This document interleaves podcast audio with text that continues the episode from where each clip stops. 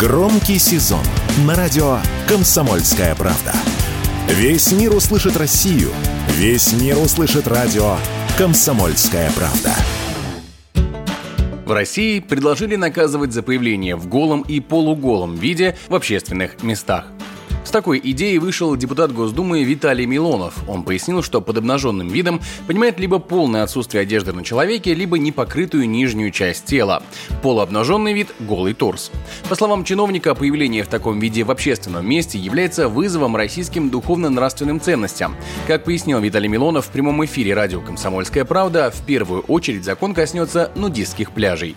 Конечно же, главная цель этого предложения – это так называемые нудистские пляжи. Что это за безобразие такое? Кто разрешил? Где, когда, в каком законе, на каком референдуме мы принимали разрешение каким-то извращенцам голым бегать по пляжу? Почему мы обязаны это видеть? на это смотреть. Хотят у себя, пускай там выкупают себе какой-нибудь заброшенный колхоз и на своей ферме там бегают в каком угодно виде, размножаются. Но почему в общественном месте находиться голым стало какой-то нормой? Это не норма, это болезнь. Это нельзя, это недопустимо.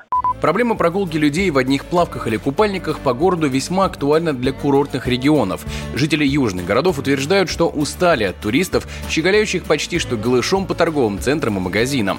Поэтому, как рассказал радио «Комсомольская правда», управляющий партнер адвокатского бюро «Матюшенко» и партнеры Антон Матюшенко к инициативе могут прислушаться и принять в ближайшее время.